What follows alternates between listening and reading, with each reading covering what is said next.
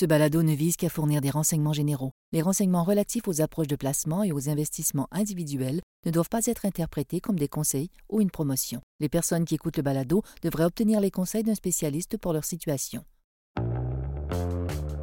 En 1974, la planète Sport va assister à un combat de boxe inoubliable entre le champion en titre des poids lourds George Foreman et nul autre que l'ancien champion Mohamed Ali. Ce combat va avoir lieu au Zaïre et va être connu sous le nom du Rumble in the Jungle. Considéré par beaucoup comme l'un des événements sportifs les plus marquants de l'histoire, il aura été suivi en direct par un milliard de personnes. En entrant dans le combat, Mohamed Ali était en fait le négligé. La cote contre lui était de 4 contre 1. Beaucoup s'attendaient à ce qu'Ali, qui était plus âgé, il s'effondre littéralement sous la force et la pression de Foreman, qui paraissait à ce moment-là absolument imbattable. Il venait tout juste de mettre KO Joe Fraser et Ken Norton. Plusieurs pensaient qu'Ali ne ferait pas le poids. Ce serait mal connaître Mohamed Ali, parce que Ali a habilement tourné ses attentes à son avantage. Avant le combat, il va utiliser des tactiques de guerre psychologique pour narguer Foreman et provoquer son agressivité. Il avait un plan en tête. Pendant le combat, Ali va dévoiler une nouvelle stratégie qu'on baptisera le rope a dope. En feignant d'être coincé dans les cordes, Ali va inciter Foreman à l'attaquer sans relâche pour l'épuiser au passage. En réalité, Ali utilisait les cordes pour absorber la force des coups de Foreman et pendant ce temps-là cherchait des moyens de contrer ses, coups. En fin de compte, Ali va, triompher par KO au huitième round, utilisant les suppositions du monde entier sur sa vulnérabilité pour déjouer Foreman et s'assurer la victoire. Les attentes jouent un rôle crucial dans différents contextes, y compris dans la sphère financière, plus particulièrement dans ce qu'on appelle la saison des bénéfices. Chaque trimestre, la plupart des entreprises américaines publient leurs résultats financiers en l'espace de quelques semaines. C'est ce qu'on appelle finalement la saison des bénéfices.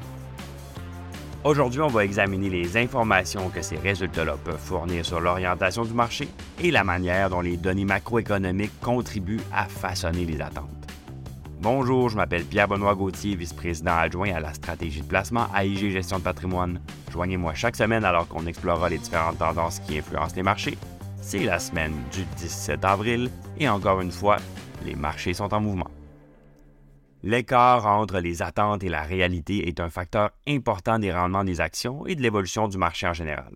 Les bons résultats n'ont pas la même valeur s'ils sont déjà anticipés et l'inverse est également vrai chaque fois que les données sont publiées, la question qu'on se pose est qui vend cette nouvelle? Qui achète cette nouvelle? Autrement dit, est-ce qu'on a vraiment appris quelque chose ou on le savait déjà? C'est pour ça que les rapports sur les bénéfices sont des événements si importants pour le marché. Les entreprises publiques sont suivies de près par les analystes qui fixent, les attentes au sous-près. Le moindre écart peut avoir un impact. C'est surprenant de constater qu'environ 70% des entreprises finissent par dépasser les attentes des analystes ce qui veut dire que lorsqu'elles ne le font pas, les écarts peuvent être très mal perçus. Comme les, entreprises individuelles ont des défis et des problèmes uniques à leur propre situation, notre équipe se concentre davantage sur la macroéconomie. L'environnement macroéconomique peut influencer les attentes d'une manière très significative. À l'aube de la saison des résultats, de nombreux indicateurs suggèrent que les résultats ne seront pas très bons.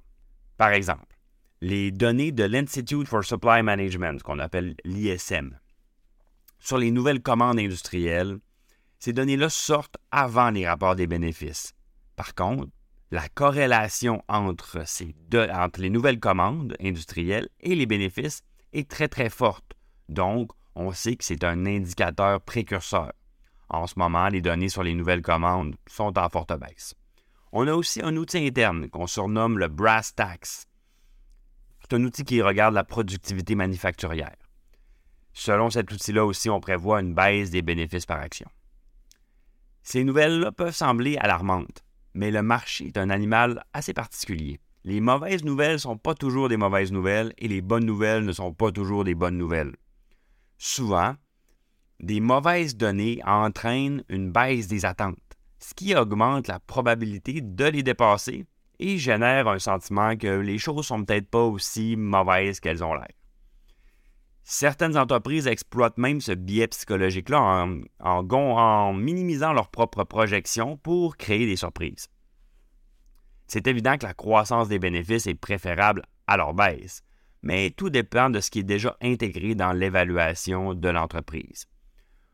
Aux États-Unis, en ce moment, on assiste à des baisses de profits, tandis que les valorisations sont encore très élevées par rapport à leur propre moyenne historique et par rapport surtout au reste du monde. Au Canada et sur les marchés internationaux, par contre, les valorisations sont plus intéressantes. Au niveau macroéconomique, les bonnes attentes ne sont pas toujours un signe positif. Je vais vous donner un exemple. L'indice PMI, Purchasing Managers Manufacturing Index. Ça, c'est un indice qui va varier entre 40 et 60 points et on considère 50 comme étant un niveau neutre, 40 étant négatif et 60 étant très positif. Donc, c'est un indice de productivité manufacturière. Lorsque l'indice se situe dans les 40, ça veut dire que la situation se détériore et lorsqu'il atteint les 60 points, c'est que l'environnement économique est idéal. Étrangement, lorsque l'indice est extrêmement positif, historiquement, les rendements un an plus tard, sont très bas. À l'inverse, lorsque l'indice est dans un état déplorable, que les gens sont très négatifs à propos de l'économie, les rendements historiques un an suivant sont en moyenne très élevés. Ça montre une fois que les attentes constituent une force cruciale dans la direction des marchés. Tout comme Mohamed Ali nous a appris à utiliser les attentes de nos adversaires à notre avantage, on peut également utiliser les attentes du marché à notre avantage si on maîtrise nos émotions. On peut même battre les pronostics.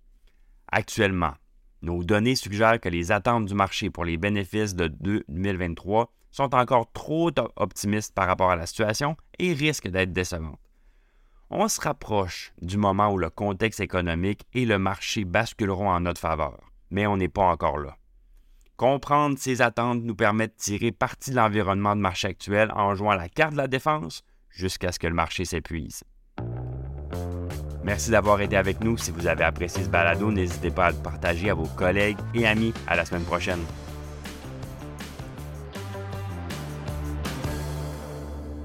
Le contenu de ce balado, y compris les faits, les perspectives, les opinions et les recommandations, ne doit pas être pris ni être interprété comme un conseil en matière de placement, ni comme une offre de vente ou une sollicitation d'offre d'achat de tout titre cité. On ne doit pas se fier sur le contenu de ce balado à quelque fin que ce soit, et IG, Gestion de patrimoine, n'est aucunement responsable de son utilisation. Le présent balado renferme des énoncés prospectifs qui décrivent nos attentes actuelles ou nos prédictions pour l'avenir.